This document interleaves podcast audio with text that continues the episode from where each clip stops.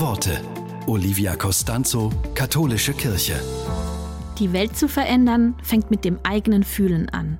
Davon ist die Pädagogin Susanne Herzog überzeugt. Sie sagt, die Frage, was wäre wenn, ist eine wunderbare Übung, die Fähigkeit für Veränderungen in der Gegenwart zu nutzen. Was wäre, wenn ich mit mir in Frieden sein könnte? Was wäre, wenn ich anderen Menschen in dieser Haltung begegnen könnte? Was wäre, wenn Wertschätzung das Zusammenleben bestimmen würde? Und immer wieder verankere ich diese Vorstellungen in meinem Körper. Wie fühlt sich diese Vision in mir an? Welche Bilder und Empfindungen steigen in mir auf?